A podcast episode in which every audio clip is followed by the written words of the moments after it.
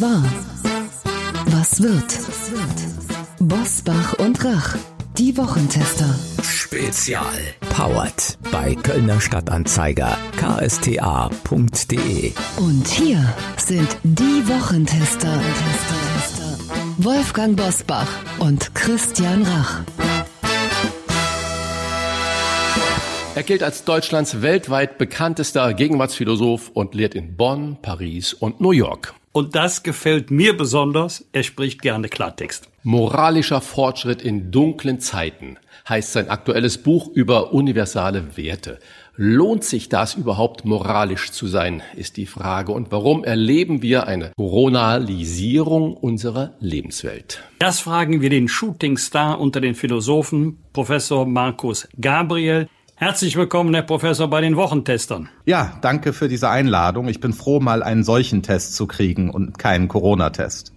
Ja, das sagen Sie schon ganz richtig. Aber ich habe zwei Fragen gleich äh, vorweg. Sie heißen äh, Gabriel. Sind Sie verwandt mit unserem ehemaligen Außenminister? Nicht, dass ich wüsste, aber das kann man bei den Gabriels nie ausschließen. Wir gehen vermutlich alle zurück auf irgendeinen äh, irgendwie christlichen Missionar. Der Name Ein kommt Erzengel. wohl aus auf einen Erzengel, genau. Genau, genau. Letztlich auf den Erzengel, ja. Und so ein bisschen als Erzengel kommen Sie ja in der Philosophenschaft, wenn ich das mal sage, so daher. Philosophie heißt ja, wenn ich mich da an meine alten Studienzeiten recht erinnere, Philos der Freund und Sophia die Weisheit, Freund der Weisheit. Warum hören wir so wenig von den Philosophen? Warum bleiben sie denn in ihrem Elfenbeinturm sitzen? Und wenn mal einer wie Sie sich so hervorwagt und mal Statements macht in dieser Zeit, die eigentlich nach Statements, nach Führung, nach geistiger Führung so schreit, da gibt es richtig Dresche aus der Zunft. Also das sind so Dinge, die ich nach wie vor nicht verstehe dass man da nur so vor sich hin philosophiert, aber sich nicht traut, in Alltagsmomente einzumischen. Was hindert da die Kollegen alle daran, mal laut und deutlich zu sagen, äh, haben die immer Angst, angreifbar zu sein oder, oder wa- was ist das? Es ist wahrscheinlich eine, ein komplexes Syndrom äh, von äh, Pathologien. Also äh, da kann ja etwas nicht stimmen. Wenn man in die Geschichte der Philosophie schaut, ja, von Platon bis Hannah Arendt oder wie auch immer man sie erzählt, ja, östlich, westlich, Laoze, sonst was oder Konfuzius, haben die Philosophinnen sich über die Jahrtausende immer eingemischt. Wir hätten ja sowas Schönes wie den demokratischen Rechtsstaat mit seiner Gewaltenteilung nicht, hätten nicht die politischen Philosophen der frühen Neuzeit das vorausgedacht. Also ich verstehe das auch nicht. Das, äh, das muss man wahrscheinlich irgendwie soziologisch erklären. Also erstens ist es im Elfenbeinturm sehr gemütlich und da will man auch nicht unbedingt raus auf die Straße. Da ist ja kalt und nass. Und zweitens ist es vielleicht genauso, was Sie sagen. Viele äh, Menschen der Zunft, vor allen Dingen in Deutschland, das ist viel schlimmer in Deutschland etwa als in den englischsprachigen Ländern oder auch in Frankreich äh, oder auch in Italien oder den Niederlanden. Die deutschen Philosophen haben Angst vor der Öffentlichkeit und das halte ich tatsächlich für ein Problem. Ich würde daraus eher einen Vorwurf an die Zunft äh, stricken, äh, als einen an mich. Ja, so war das auch von mir aus gemeint, äh, weil äh, Sie nehmen wir ja wirklich mit Freuden wahr. Da äußert sich mal einer, äh, auch mit Ecken und Kanten. Und ich erinnere mich noch an frühe Diskussionen. John Rawls Theory of Justice, Theorie der Gerechtigkeit. Was hatte er für Streits mit Robert Nozick ausgeführt? Beides, ich glaube, in Boston, Massachusetts. Und die haben ja wirklich die Welt damit mit Gegenwartsproblemen konfrontiert. Und wir erleben heute nur Schweigen. Wenn wir jetzt auch über Moral sprechen wollen und moralisches Verhalten und Werte sprechen wollen, hat denn in den USA mit der Wahl die Moral gewonnen, wenn auch nur ganz knapp? Ich glaube, dass in der Tat die Erleichterung, die wir alle empfinden, daher rührt, dass in der Tat die Moral fürs Erste gewonnen hat. Der Sieg ist allerdings nicht ganz zufriedenstellend äh, endgültig. Ja, also 77 Millionen Stimmen gegen 70 Millionen äh, reicht äh, natürlich noch nicht, äh, um äh, Frieden wiederherzustellen. Aber es ist ein weiterer Fall von moralischem Fortschritt, den wir jetzt erlebt haben, keine Frage. Daher auch das Gefühl der Erleichterung. Der Präsident in den USA will von einer Wahlniederlage nichts wissen, schon mal gar nicht drüber reden, schickt seine Anwälte los, feuert Mitarbeiter, schimpft auf Twitter. Kann jemand für einen moralischen Ruck in einer ja dort gespaltenen Gesellschaft sorgen, weil er ja mit seinem Politikstil viele abschreckt. Ja, also ähm, das Problem, das wir jetzt erlebt haben, dieser furchtbaren Trump-Jahre, ja, wie schlimm die waren, empfindet man ja jetzt erst recht, wo sie aufhören. Man, äh, es gab ja immer wieder Momente, wo man sich das irgendwie versucht hat, schön zu reden, jeder auf seine Weise. Äh, aber nicht die Aussicht, die wir jetzt haben äh, mit beiden, ist das Klima, das geistige Klima besser wird. Wir dürfen das aber nicht überschätzen. Ich habe jüngst gesagt, so wie Nietzsche einmal gesagt hat, Gott ist tot, darin hat er sich zwar teilweise getäuscht, aber was er meinte war, dass Gott nicht mehr der Standard ist zur Begründung unserer moralischen Werte. So müssen wir anerkennen, dass der große moralische Bruder USA tot ist, ja? Also wir Europäer sind jetzt eine erwachsene Demokratie oder erwachsene Demokratien. Und äh, wir sollten nicht darauf setzen, dass unsere amerikanischen Freunde jetzt die Fackel der Vernunft und der Freiheit sind. Äh, Europa ist im Moment erheblich progressiver als die USA. Und es muss jetzt umgekehrt sein. Wir müssen unseren amerikanischen Freunden aus Dank für die Demokratielektion, die wir erhalten haben, jetzt progressive Demokratie beibringen. Es ist andersrum das Verhältnis dieses Mal. Müssen wir zuerst mal kurz klären, Moral. Äh, jeder benutzt dieses Wort und äh, wenn wir uns darauf einigen, dass es eigentlich so um ethisch äh, sittliche Normen und Werte, Grundsätze geht, die unser äh, menschliches Verhalten und damit das Zusammenleben einer Gesellschaft regulieren. Wenn das die Grundlage dieser Aussagen sind, äh, dann kollidiert das. Wir hatten in der letzten Sendung den Dr. Lütz, Psychoanalytiker da, der sagt, die Moral hat die Herrschaft übernommen, ohne dass er ausführt, äh, was er da als moralisch empfindet und sagt, äh, die Theologie hat eigentlich verloren und wir brauchen mehr Theologie als Moral. Können wir das von Europa aus den Amerikanern äh, sagen? Wird Amerika da wirklich besser werden? Sie kennen Amerika gut, weil Sie lehren ja auch in äh, New York an der äh, New York School for Social Research. Ist das dann das, was wir darüber äh, schicken können? Ja, also ich verstehe zunächst einmal äh, unter äh, Ethik die Disziplin, die sich mit moralischen Tatsachen beschäftigt. Moralische Tatsachen sind äh, Tatsachen darüber, was wir lediglich, sofern wir Menschen sind, tun bzw. unterlassen sollen. Es gibt also ein universales Band der Menschheit, das dafür sorgt, dass es genau gleich schlecht ist, ein, sagen wir mal, syrisches Flüchtlingskind im Meer ertrinken zu lassen oder Angela Merkel im Meer ertrinken zu lassen. Man soll niemanden, lediglich sofern wir es mit Menschen zu tun haben, im Meer ertrinken lassen, wenn man dafür sorgen kann, dass das nicht geschieht. Ja? Das heißt, die moralischen Tatsachen betreffen uns alle als Menschen. Und was wir jetzt in dieser Corona-Pandemie in der Tat haben, ist ein mehr Moralität als Thema, Stichwort Solidarität und so weiter, aber eben auch ein Streit und Kampf darum, was denn das moralisch Richtige in der Pandemie ist.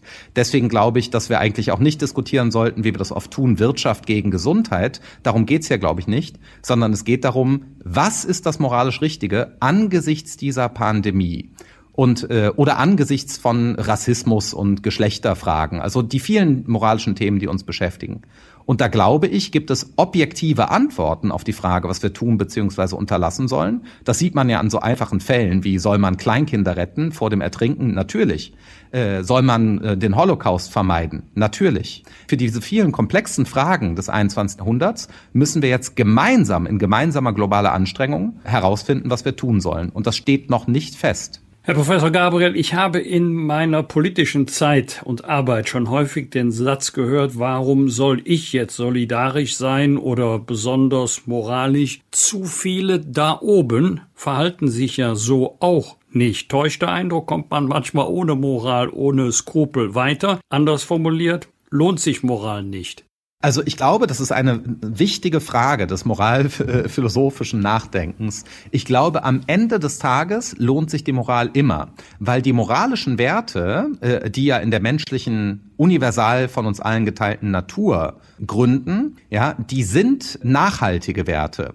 Äh, wer sich äh, radikal böse äh, verhält und äh, offensichtlich moralische Werte mit den Füßen tritt, der kann kurzfristige Erfolge feiern, bricht dann aber in sich zusammen wie ein lächerliches Würstchen. Ja, das sehen wir im Fall von Donald Trump gerade oder natürlich mit sehr viel mehr Horror verbunden im Niedergang der Diktatoren in Europa im letzten Jahrhundert. Ja, das heißt letztlich zahlt sich das moralisch Richtige aus und dazu gehört natürlich auch eine Korrektur, eine Kursänderung. Wenn man darüber informiert wird, äh, dass man sich moralisch nicht richtig verhält und sieht das ein, hat man immer noch eine Aussicht, eine Chance auf Kursänderung. Ja, also zur Moral gehört auch Nachsicht. Aber in diesem komplexen Spiel zahlt sich das Moralische aus. Also das unmoralische Verhalten ist immer nur ein sehr kurzfristiger Gewinn, den man nicht lange auf seinem Konto verbuchen kann, glaube ich auch in der Politik. Also Teil der, des Erfolges der Kanzlerschaft von Angela Merkel liegt darin, dass sie so oft auch die moralische Oberhand hatte, jetzt ja auch wieder in der Pandemie. Das erklärt teilweise in meiner Lesart jedenfalls ihren auch politischen Erfolg. Wenn ich jetzt mal zwei Wörter da sehe, Corona-Kritiker und Corona-Leugner, dann liegt das ja unglaublich eng beisammen. Wann ist jemand ein Kritiker und wann ist jemand ein Leugner? Und wenn man dann jetzt wieder moralisch argumentiert, kann man moralisch korrekt eigentlich dagegen sein? Kann man Kritik üben? Ja, aber kann man jetzt eigentlich wirklich mit richtigem Wissen das Ganze leugnen? Also ich würde diese wichtige Unterscheidung, die wir brauchen, die prekär und gefährlich und schwer zu ziehen ist für uns alle, ich würde das mal so sagen. Also im engsten Sinne würde ich als Corona-Leugnung äh, den Gedanken verstehen, dass es in Wirklichkeit gar kein Virus gibt. Das wäre die strengste Form der Corona-Leugnung, dass das irgendwie alles nur inszeniert ist. Medialpolitisch, das ist schlichtweg eine falsche Überzeugung, die gefährlich sein kann für uns alle, äh, wenn sie zu Handlungen führt. Dann gibt es weniger gefährliche Formen der Corona-Leugnung, also Verharmlosung, wenn jemand sagt, äh, naja, da 99 Prozent der Menschen nicht daran sterben, kann es ja wohl nicht so schlimm sein. Das ist noch ein nachvollziehbarer Fehler, ja, weil dann übersieht man natürlich, dass ein Prozent sehr viel ist und außerdem die Überforderung des Gesundheitssystems. Das ist also noch eine harmlosere Form äh, der Corona-Leugnung im Unterschied zur strengen Form. Äh, unter Corona-Kritik, und davon brauchen wir sogar viel mehr, als wir derzeit haben, verstehe ich äh, die, äh, den Wunsch danach, wirklich wissens- und evidenzbasierte, für alle Menschen nachvollziehbare Erklärungen dafür zu kriegen, warum eine bestimmte Maßnahme, die Schließung von Restaurants, Fitnessstudios, Nagelstudios, Lockdown Light oder hart, egal was, wie wir das rechtfertigen. Und da gibt es erhebliche Mängel in Deutschland. Äh, und was ich besonders schlimm finde, und das würde ich mal als Element der Corona-Kritik gerne noch einführen wollen, ist das Sündenbockdenken in Deutschland, dass immer irgendwer anders verantwortlich gemacht wird. Besonders gerne vom bayerischen Ministerpräsidenten. Aber das äh, hat jeder schon mal getan. Die Berliner sollen schuld sein, die Jugendlichen, die Österreicher, die Italiener, die Chinesen, jetzt die Schweizer. Immer ist es irgendwer anderes schuld. Und ich würde sagen, niemand ist es schuld. Äh, das Virus ist eine Naturkatastrophe. Und dieser Gedanke, dass eine bestimmte Menschengruppe schuld ist, das müssen wir auch kritisieren. Das heißt, für jede einzelne Maßnahme, glaube ich, müssen wir uns kritisch fragen, ist das so evidenz- und wissensbasiert, wie es uns verkauft wird? Und das ist einfach manchmal nicht so. Das haben wir in dieser Pandemie auch gesehen. Und das ist legitime Corona-Kritik. Kann man gegen den Schutz von gefährdeten Menschen angesichts des Virus sein? Auf gar keinen Fall. Es ist unbedingt moralisch geboten, so viele Leben wie möglich zu retten. Aber bedenken wir, wir waren nicht so gut darin in Deutschland, wie wir behaupten. Nur weil wir besser waren bisher als England oder Frankreich, waren wir dennoch viel schlechter als zum Beispiel Thailand oder auch China. Das heißt, Deutschland ist nicht der Co Gewinner der Corona-Olympiade, wie wir uns gerne im Moment inszenieren. Das lehne ich streng ab und das Aber ist ein Gabriel, Element der Corona-Kritik. Darf ich einmal kurz reinfragen? Äh, überfordern wir da nicht den normalen Menschen in seiner Fähigkeit zu artikulieren, auszudrücken und auch zu differenzieren. Äh, wenn ich mal feststellen würde, dass Populismus immer dann entsteht, wenn Gefühle und Meinungen nicht mehr geäußert werden dürfen, ohne dass man Repressalien und andere unangenehme Konsequenzen fürchten muss, dann äh, würde das ja dazu führen, dass man sagt, bin lieber ruhig, weil wenn ich jetzt mich äußere und äh, irgendwas Angreifbares sage, wir hatten das schon mal mit den Philosophen am Anfang unseres Gespräches, dann werde ich hinterher von dieser vorherrschenden Meinung zerrissen. Das ist in der Tat ein Problem, das ich von sehr vielen Menschen höre. Sehr viele Menschen empfinden es im Moment so, als ob die öffentliche Meinung äh, repressiv wäre. Ja, also es gibt tatsächlich eine Angst, die ich auch wahrnehme bei vielen Menschen, sich zu äußern. Und an dieser Stelle muss aber die Demokratie wehrhaft einspringen. Also ich halte es deswegen für demokratisch fragwürdig, ja, wenn Repräsentanten, Volksrepräsentanten unseres Staates Menschen beschimpfen, sei das jetzt als Covidioten oder Corona-Leugner, anstatt zu sagen, nein, wir sitzen hier alle im selben Boot. Also es darf nicht sein, dass demokratisch legitime und sei es falsche Meinungen nicht mehr geäußert werden können. Aber äh, das ist ja auch bei uns in Wahrheit nicht so. Aber man muss sich klar machen, dass auch äh, geäußerte Meinungen natürlich falsch sein können. Ja, aber dann kommt alles darauf an, dass man, glaube ich, entgegenkommend, wohlwollend, ja, mit Menschen, die Sorgen, Ängste oder auch falsche Meinungen haben, spricht. Und übrigens haben alle in dieser Situation falsche Meinungen über das Virus ja, äh, oder seine Bewältigung. Auch wirklich große wissenschaftliche Experten wie Christian Drosten sagen gehobelten Unsinn, ja, über die Natur der Wissenschaft. Also was Christian Drosten mit philosophischem Inhalt behauptet, ist oft äh, großer Unsinn. Also über Wissenschaftstheorie zum Beispiel. Da kommen solche Äußerungen. Äh, die sind halt auch falsch. Das ist okay. So wie er manche falsche philosophischen Meinungen hat, habe ich halt falsche virologische Meinungen, weil ich auch kein Virologe bin. Und das muss in der Öffentlichkeit völlig legitim sein und da sehe ich in der Tat jedenfalls die Wahrnehmung bei vielen Menschen, dass das nicht geht. Also dass die öffentliche Meinung repressiv geworden ist. Und da müssen wir unbedingt raus. Unterschiedliche Auffassungen, Meinungen, Einschätzungen ist ja in einer Demokratie keine Sensation, das ist ja eher die Regel. Aber bei den Demos gegen die Corona-Regeln fällt auf, dass es ein Prinzip vieler Teilnehmer ist, offenkundige Tatsachen zu bestreiten. Dann wird es ja schwierig, dann geht es ja nicht um Meinungen. Wie würden Sie denn mit so jemandem diskutieren? Ja, das ist in der Tat so, dass an der Stelle, wo nicht nur Tatsachen bestritten werden, äh, offensichtliche Fehler also verbreitet werden, das kann schon gefährlich sein, sondern wo das auch zu Handlungen führt, wie also das aggressive Ansteckungsverhalten ja in, äh, in der Leipziger Innenstadt etwa, was wir jetzt vor kurzem erleben mussten, ähm, oder Angriffe auf die Polizei und so weiter. Also diese Art ist nicht mehr im legitimen äh, Meinungsspektrum äh, verankert, ist ja auch keine Meinungs-, sondern Handlungsfreiheit, äh, um die es hier geht und da greift der Staat dann ein. Hat er ja auch getan, mehr oder weniger gut, ja, äh, aber so muss das auch sein. Ähm, das heißt, wir müssen auch lernen für unsere Demokratie, genau was Sie gesagt haben, dass es einen wichtigen Unterschied nochmal gibt zwischen der Meinungsfreiheit und den Tatsachen. Wo Tatsachen offensichtlich anerkannt und bekannt sind, wie zum Beispiel, dass ein eben insgesamt zu gefährliches Virus im Moment in der Form einer Pandemie zirkuliert, wir also irgendwas machen müssen, diese Tatsache ist eben zu bestreiten, ist dann nicht mehr im legitimen äh, pluralen Meinungsspektrum, sondern ein Fehler. Und äh, aber dennoch würde ich versuchen, mit solchen Menschen zu reden, aber da gibt es Grenzen.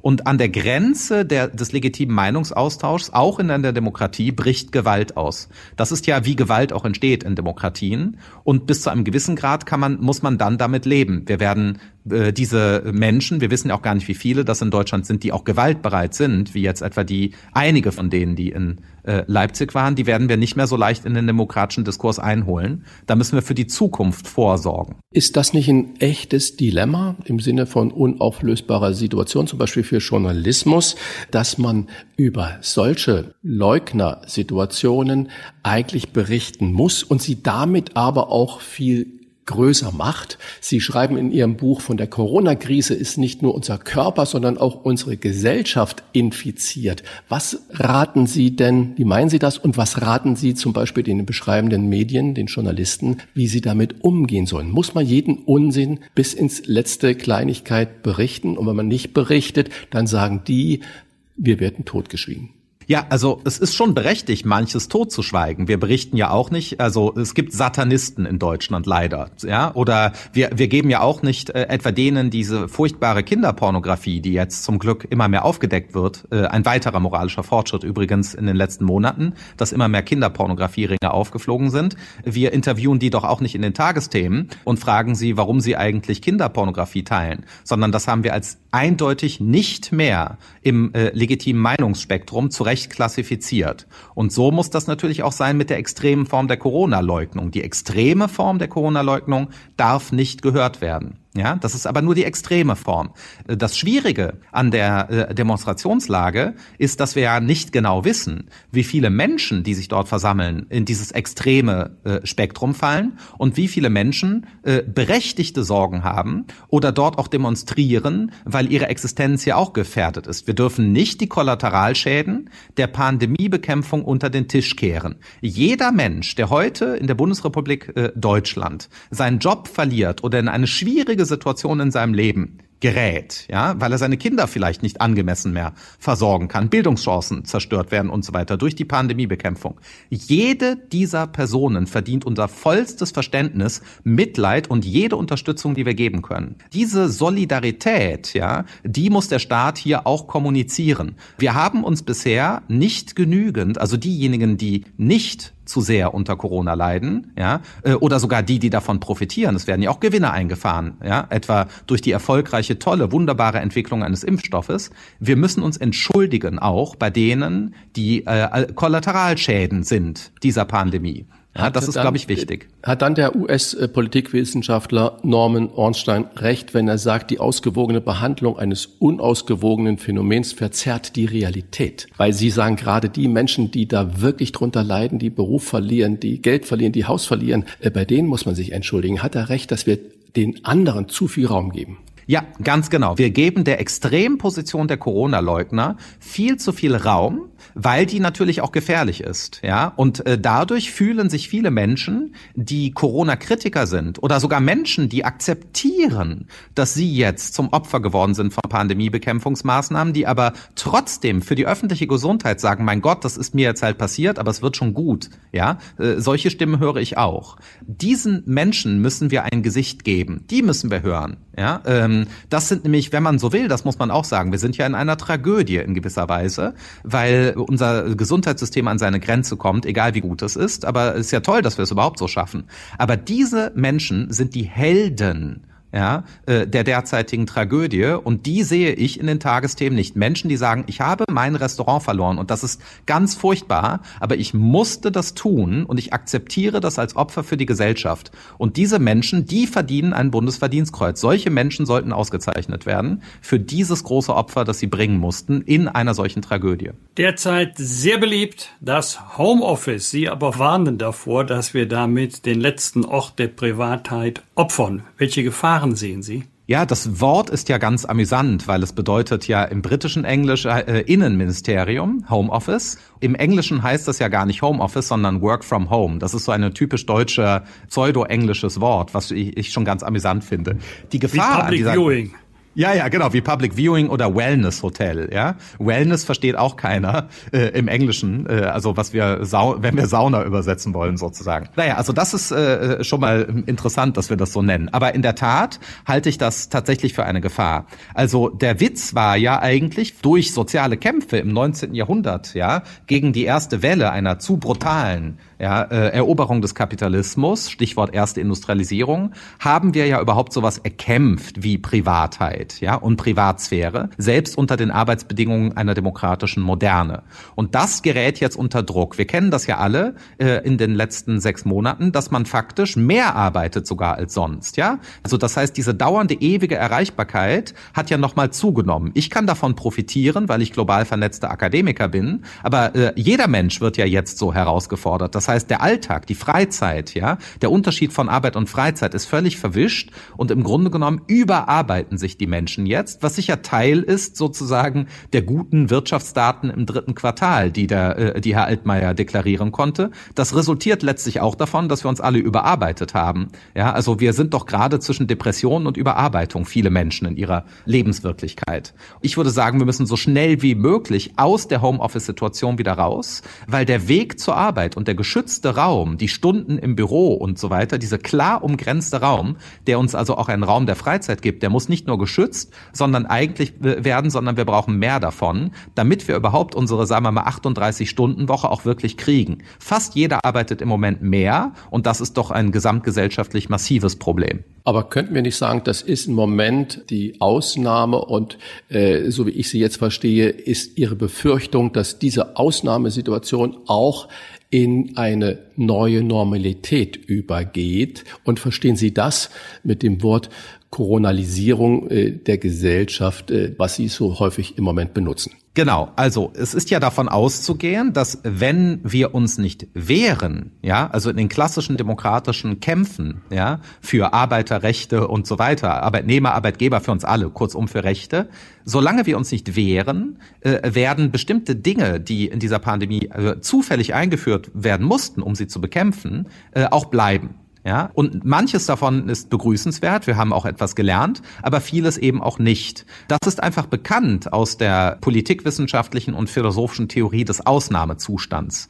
Die Theorie sagt ja nicht, sobald der Staat einen Ausnahmezustand, in dem Fall äh, bei uns mittels Bundesinfektionsschutzgesetz eingeführt hat, bleibt das für immer. Nein. Aber die Gefahr besteht. Das ist genau wie in der Virologie. Äh, wir haben ja noch nicht einmal in Deutschland ein exponentielles Wachstum des Virus erlebt, weil wir uns ja genau davor geschützt haben. Die Modelle haben ja nur gesagt, wenn du das und das machst, dann wächst es exponentiell. So ist es hier jetzt auch. Der Ausnahmezustand droht sich immer zu verfestigen. Das liegt in seinem Wesen. Deswegen erleben wir, das werden wir diesmal auch haben beim Lockdown. Das Spiel geht immer so. Man sagt erst zwei Wochen Lockdown mit so und so, dann muss man leider vier Wochen Lockdown machen und dann muss man noch mehr schließen. Das gehört zum Wesen. Ja, äh, deswegen werden wir auch nicht vier Wochen Lockdown Light haben, sondern mindestens bis Weihnachten. Das war vorhersagbar und zwar nicht aus böser Intention der Regierung Regierenden, ja, sondern weil das zur Struktur von Ausnahmezuständen gehört. Das ist gut studiert, dieses Phänomen. Und deswegen glaube ich, besteht die Gefahr, dass eben das Eindringen in die Privatsphäre und die weitere Festsetzung der äh, sozial zerstörerischen Systeme der US-amerikanischen Tech-Monopole in unserem Alltag, die amerikanische Gesellschaft ist ja nicht zufällig polarisiert durch die sozialen Medien, Twitter-Präsident eben, das geht alles nicht so leicht weg. Und da müssen wir uns wehren, ja, ähm, damit das wieder verschwindet die schlechten Seiten. Äh, das müssen wir im Nachgang alles ordentlich durcharbeiten. Apropos Twitter, Sie haben vor kurzem gesagt, Sie hätten weniger Angst vor der Bildzeitung als vor Twitter. Das kann ja jetzt nicht nur mit Donald Trump zusammenhängen. Was macht Ihnen Angst? Naja, es gibt ja das bekannte Phänomen, ja, der Shitstorms, ja, äh, und überhaupt die ganze Gefühlslage, die mit Twitter einhergeht. Also man kann Angst davor haben, was geschieht, wenn man eine unbequeme oder oder polarisierende Meinung äußert, egal welche Art, ja, wenn man dann angegriffen wird äh, oder Beschimpfungen, die ja kaum verhinderbar sind auf Twitter, Verzerrungen, Diffamierungen, das gehört ja alles äh, zum System dort, ja. Oder man kann sich umgekehrt auch darüber freuen, dass man so viele Follower und sowas hat, ja. Und diese gesamte Gefühls Gefühlslage, die Freude über pseudosoziale Anerkennung, also jemand hat einen Tweet gesehen und geteilt, diese Freudephänomene, genauso wie die Angstphänomene, man wird auf Twitter angegriffen und zerrissen, äh, die entstehen dadurch, dass die Algorithmen von vornherein so gebaut sind, auch in Kooperation mit Neurowissenschaftlern und so weiter, ja, äh, und Verhaltensforschern aus der Wirtschaftswissenschaft. Die Dinger sind so programmiert, dass sie primitive Instinkte in uns reizen, ja. Also, dass man das Gefühl hat, das sei ja ganz toll, dass man so und so viele Likes hat, das äh, zielt zielt äh, direkt auf bestimmte Hirnareale. Und das wissen auch die Softwareingenieure. Und damit wird unsere Gefühlslage manipuliert. Das ist im Grunde genommen wie Drogenkonsum. Und das sind auch noch besonders schlechte Drogen. Also ich trinke dann lieber doch eine gute Flasche Wein, die auch gefährlich ist, sein kann für meinen Organismus, äh, als mich an Twitter zu berauschen. Ich halte das für eine sozial gefährliche Droge, die sozialen Netzwerke. Äh, Herr Professor Gabriel, Ängste und Vorbehalte sind ja nun nicht nur ein rein deutsches Problem, sondern in jedem Land der Welt präsent, in dem sich das Bild der Gesellschaft irgendwie verändert. Ist es das, was Sie äh, damit gemeint haben, dass Sie sich sehr über die Willkommenskultur 2015 äh, geärgert haben? Und wenn ja, warum? Ja, also worüber ich mich geärgert habe tatsächlich, ich habe wirklich äh, Angst sozusagen empfunden für die Menschen, die jetzt damals nach Deutschland kamen und beklatscht wurden am Münchner Hauptbahnhof, weil vorhersagbar war, äh, dass das umschlagen wird. Denn wer damals am Münchner Hauptbahnhof angekommen ist, nach dem Leiden des Weges nach Deutschland, aus welchen Gründen auch immer, hat einfach Asylrechte. Stellen Sie sich mal vor, ich würde am Münchner Hauptbahnhof ankommen und die Leute klatschen. Und ich frage, warum klatscht ihr denn? Das freut mich ja, dass ich in München so willkommen bin, aber warum warum klatscht ihr? Und man sagt, ja, um dir zu zeigen, dass wir dich nicht umbringen werden, du hast ja auch Rechte. Ja, dann kriege ich ja Angst vor den Leuten, weil ich sage, stopp, stopp, stopp. Ja, diese Rechte, die habe ich doch. Wieso müsst ihr denn mir die mit Applaus garantieren? Ähm, und so war das ja auch bei der Willkommenskultur. Oder anderes Beispiel, noch kürzer, nicht das Klatschen für die Pflegekräfte. Ja, wo ist denn die Gehaltserhöhung für die Pflegekräfte? Und ein Problem in der zweiten Welle, Überforderung des Gesundheitssystems, sind ja eben nicht die fehlenden Pflegebetten. Betten haben wir äh, noch eine ganze Reihe, sondern die fehlenden Pflegekräfte. Ja, also wir haben alle geklatscht im März, da war wieder dasselbe Spiel. Und das Klatschen war sozusagen eine symbolische Verweigerung von Anerkennung. Aber ja, Sie müssen äh, doch zugestehen, das dass wir jetzt nicht in einem halben Jahr neue Pflegekräfte aus dem Hut zaubern können. Und ich glaube, wenn man jetzt den Philosophen wie Ihnen applaudieren würde, geht es zuerst einmal nur um die Anerkennung und nicht äh, um ein sowieso vorhandenes äh, Gefühl von Mensch, wir sind doch großartig und gut. Und äh, wir haben ja unser Gespräch auch so gestartet, dass ich gefragt habe, sitzt die Philosophen nicht nur so im Elfenbeinturm? Und jetzt kommt man raus und man übernimmt Führung und geistige Führung. Und äh, da finde ich, ist doch ein Applaus, wäre doch absolut äh, richtig und wichtig.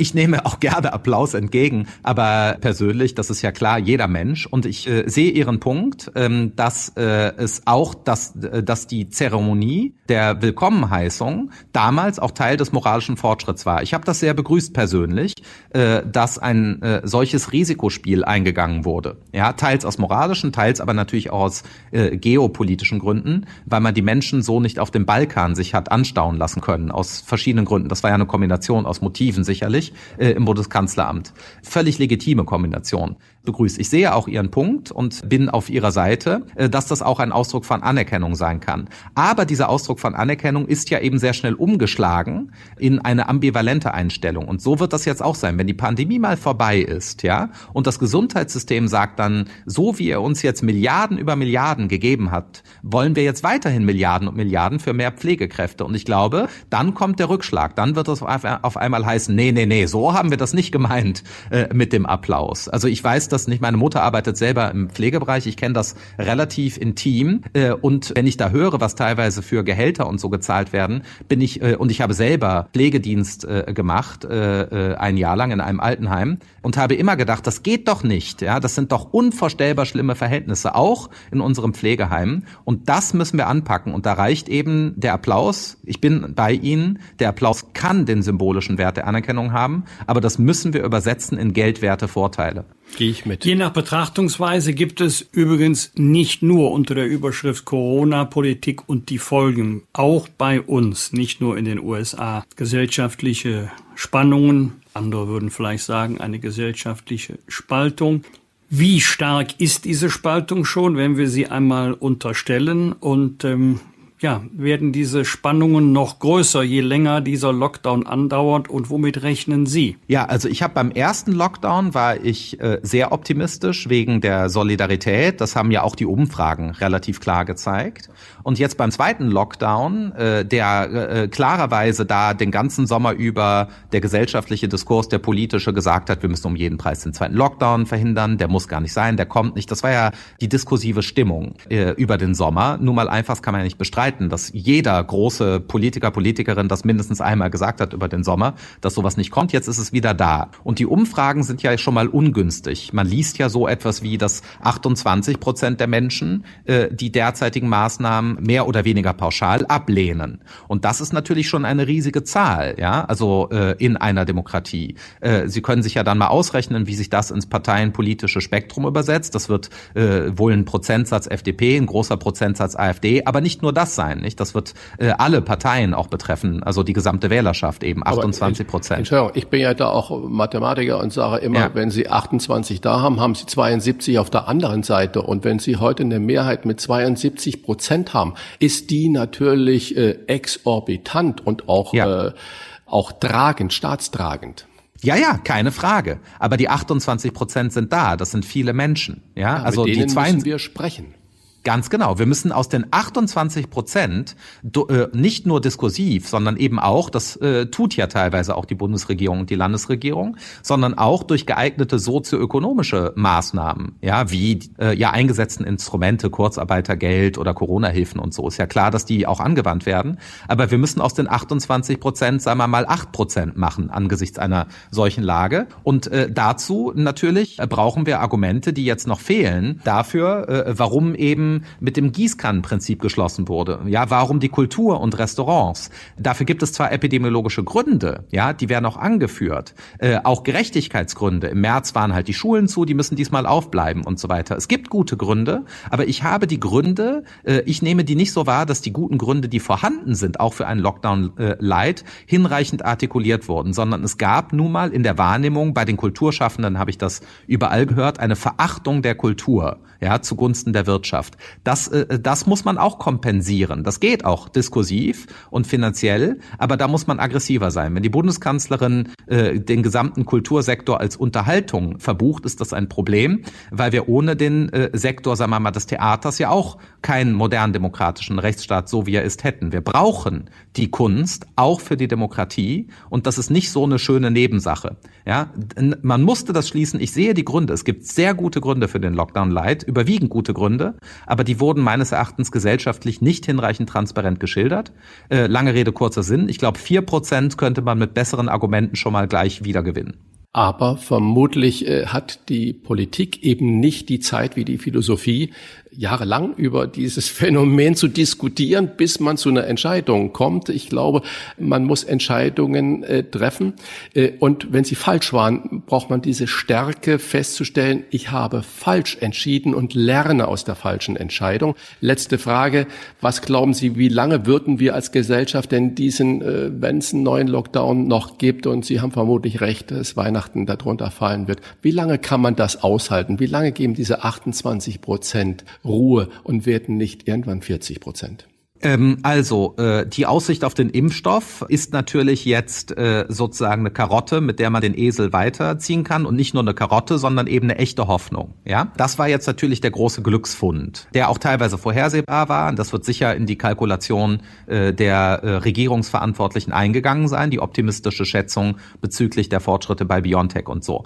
Aber lange geht das nicht mehr. Ich glaube, dass dass man bis Februar äh, noch durchkäme mit Lockdown Light, wenn man denn per Corona-Hilfen wirklich fair diesmal das finanzieren kann. Ja, also wenn das überhaupt finanzierbar ist, dann glaube ich, äh, äh, schafft man das bis Februar, aber dann ist wirklich Schluss. Also in dem Augenblick, wo draußen mal 21 Grad ist und die Sonne scheint, wird man den Leuten nicht mehr sagen können, sie können nicht ins Restaurant. Ja, dann haben sie nämlich nicht mehr 28 Prozent, sondern das wird irgendwann völlig unplausibel. Das heißt, es wird äh, spätestens, glaube ich, im Februar wieder einer radikalen Kursänderung bedürfen. Mit sehr viel Glück wird ab Januar schon geimpft, ist ja nach heutigem Stand jedenfalls allemal nicht unmöglich, sondern sogar wahrscheinlich. Äh, und damit wären wir dann glimpflich durchgekommen. Wir haben ein riesiges Problem wenn der Impfstoff äh, doch nicht so funktioniert, wie es jetzt aussieht. Also wenn bei der Zulassung nicht äh, noch Schwierigkeiten auftreten. Die Experten sagen mir, das sei nicht so, äh, weil die mRNA-Impfstoffe besonders gut gefeit sind gegen Nebenwirkungen. Hoffen wir, dass sie recht haben. Wenn der Impfstoff nicht nächstes Jahr verfügbar ist und wir machen Lockdown auf und zu äh, Taktik, äh, dann bricht die Gesellschaft in zwei Teile spätestens im Mai. Da, länger halten wir das nicht aus. Gerade in komplizierten Zeiten brauchen wir klare Worte und die haben uns heute Professor Markus Gabriel gesagt von der Uni Bonn. Ein herzliches Dankeschön. Vielen Dank für diese Einladung. Ja, und ich sage auch danke, dass sich endlich mal ein Philosoph so konkret geäußert hat und nicht nur im Überbau. Ja, das muss man halt mal äh, wagen. Wir sind ja alle verliebel. Ich kann mich getäuscht haben, aber ich habe es wenigstens versucht. Genau. Vielen Dank und eine gute Woche. Ja, gute Woche. Bis bald mal. Bis Tschüss. Bald. Alles Gute. Danke. Tschüss. Das war eine Spezialfolge der Wochentester mit Professor Markus Gabriel. Die nächste reguläre Folge gibt es am Freitag um 7 Uhr. Wenn Sie bis dahin Fragen, Kritik oder auch Anregungen an Wolfgang Bosbach und Christian Rach haben, dann schreiben Sie uns entweder im Internet unter www.diewochentester.de oder auf unserer Facebook-Seite. Dort einfach die Wochentester eingeben und dann einen Kommentar hinterlassen. Was war? Was wird? Wolfgang Bosbach und Christian Rach sind die Wochentester. Was genau Podcast. Powered bei Kölner Stadtanzeiger ksta.de.